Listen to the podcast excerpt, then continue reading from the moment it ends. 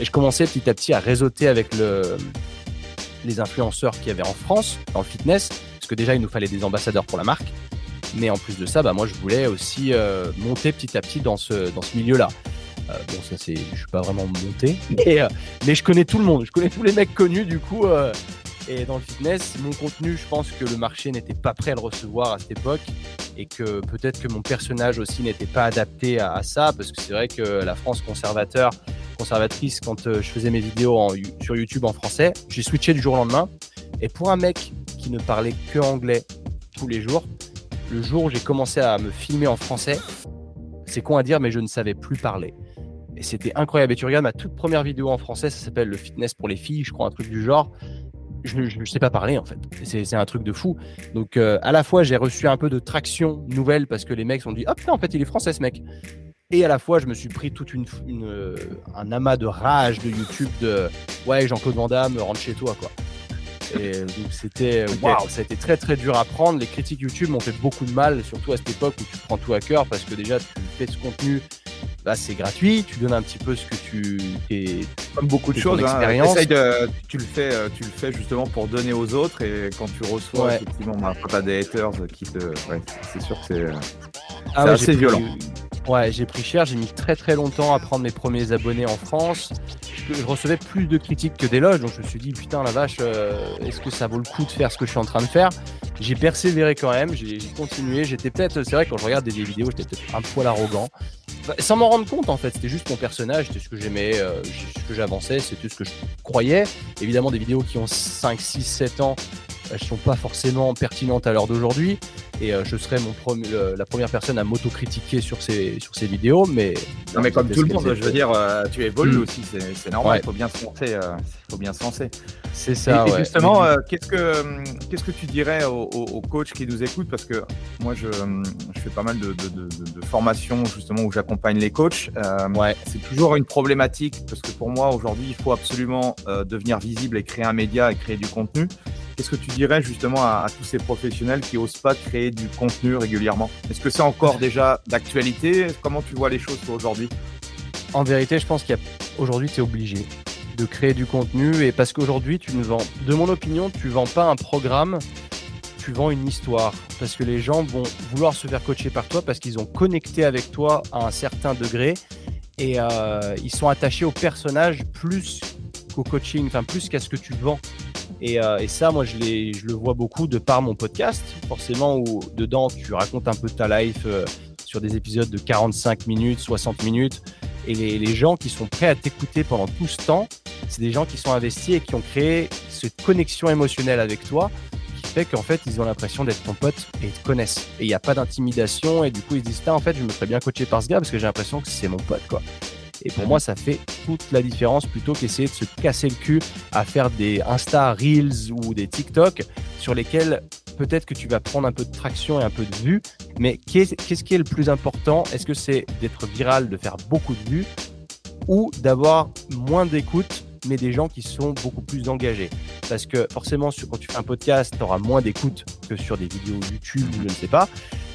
Mais ces gens-là prêts à t'écouter pendant une heure, contrairement à des gens sur euh, Instagram. Tu vois, quand je regarde Instagram, j'ai 20 000 abonnés, euh, j'ai un engagement, il est pété. Parce que c'est du format court et je trouve que ça n'apporte rien dans le sens où tu crées pas de connexion avec les gens avec ça.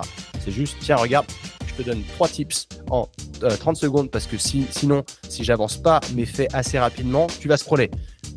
Tu vas pas me donner l'attention nécessaire. Alors que sur un podcast, à la fois, tu as l'opportunité de faire autre chose en même temps. Parce que tu peux, si tu regardes la vidéo, c'est cool. Si tu veux pas la regarder, tu peux conduire en même temps. C'est très cool aussi. Et ça va t'apporter de la valeur. Et tu vas être beaucoup plus investi sur ce que tu vas faire pendant l'écoute de ce podcast-là. Parce que bah, tu es parti pour une heure. Donc tu es vraiment en plein dedans. Tu scrolles pas de podcast en podcast. C'est pas un podcast, tu écoutes mhm. deux minutes, tu passes à un autre. Ça n'a aucun sens. Personne ne fait ça. Aujourd'hui, on est dans une société de rapidité de consommation.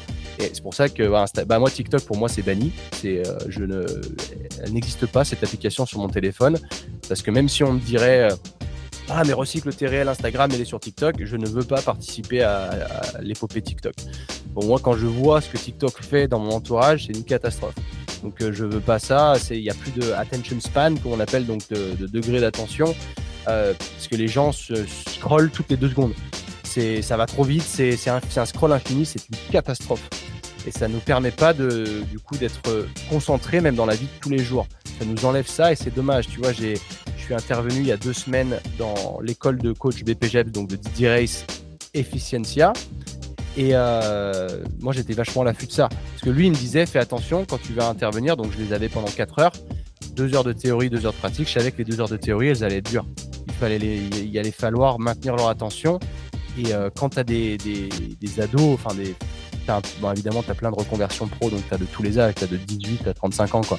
Mais tous les 18-20 ans, c'est les plus durs à, captiver parce que eux, du coup, tu les vois rapidement baisser les yeux vers, vers leur écran et commencer à scroller. Et euh, je savais quelle approche euh, utiliser avec ces gens-là. Forcément, je me suis mis debout, je me suis pas mis de loin, je me suis mis très près d'eux. Et dès que j'en voyais un, je les questionnais tout le temps en fait.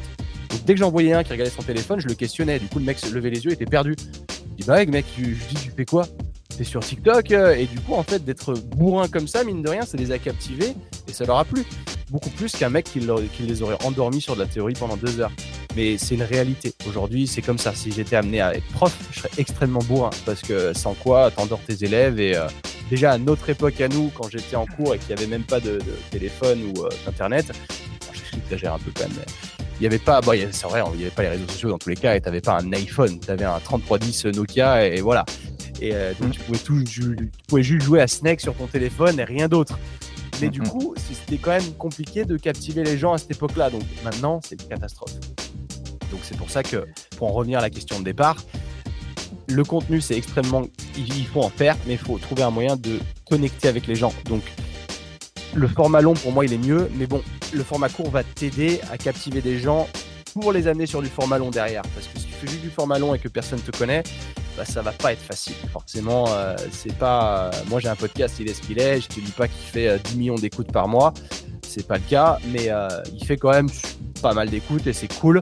Mais ces gens-là, je me dis que si jamais tu n'as pas de présence sur les réseaux sociaux, que tu lances un podcast demain, bah, bonne chance, il va pas se passer grand chose en fait. Parce que si tu proposes un contenu long et les gens savent pas ce que, qui tu es, alors comment, comment tu fais pour que les mecs se disent je vais m'investir sur un truc qui va durer une demi-heure ou une heure mais je ne connais pas le mec.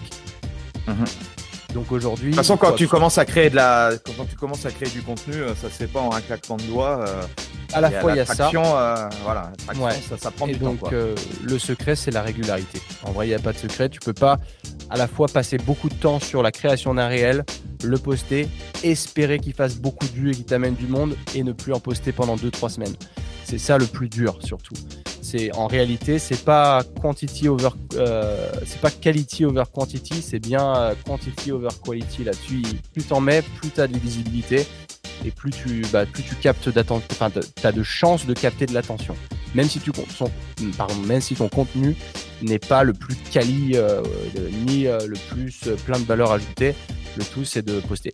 C'est là où bah, moi j'encourage beaucoup les gens, surtout à faire de la story parce que la story elle est spontanée, elle est facile, il n'y a pas de travail à faire dessus et tu peux capter un peu, un peu d'attention là-dessus. Euh, ça, c'est là où je suis très fort. Je fais beaucoup de stories tous les jours, mais euh, le reste, c'est vrai que je ne suis pas le, prime exemple euh, de, postage de, réel. quoi. Et, du coup, cette création de contenu, c'est là où tu commences à, développer ton business online, comment, en, parallèle justement de, ta boîte de, au tout début. Donc comment, comment, tu fais pour gérer? J'ai commencé fin 2017 où on était sur la boîte de compléments, mais forcément, moi, j'allais pas me supprimer ma passion qui était le coaching. Donc, je ne voulais pas complètement m'arrêter. Donc, à l'époque, je, je, développais des programmes euh, sur 12 semaines ou autres que je postais sur euh, une plateforme d'hébergement de programmes et puis euh, je, vendais mes programmes. C'était aussi simple que ça. Il n'y avait pas de coaching à proprement parler parce que j'avais pas vraiment le temps d'en faire. Enfin, en tout cas, je ne prenais pas le temps de le faire c'est vrai que la boîte, c'était extrêmement stressant déjà de travailler dans cette entité. On avait, on était multi-casquettes, on n'était que deux à tout faire, à développer un truc de, from scratch en fait. Donc c'est là où bah, tu te rends compte qu'il y a plein, plein, plein de métiers, que tu dois faire un petit peu de tout. Et donc à côté, faire du YouTube à côté, faire du Instagram, ça n'a pas été facile. C'est sûr que je me suis jamais consacré aux réseaux sociaux à 100% parce qu'il y avait ça à gérer en priorité. Et même si j'étais un peu actif sur les réseaux sociaux, c'était une portion minime à côté du travail qu'il y avait sur l'entreprise de, de protéines.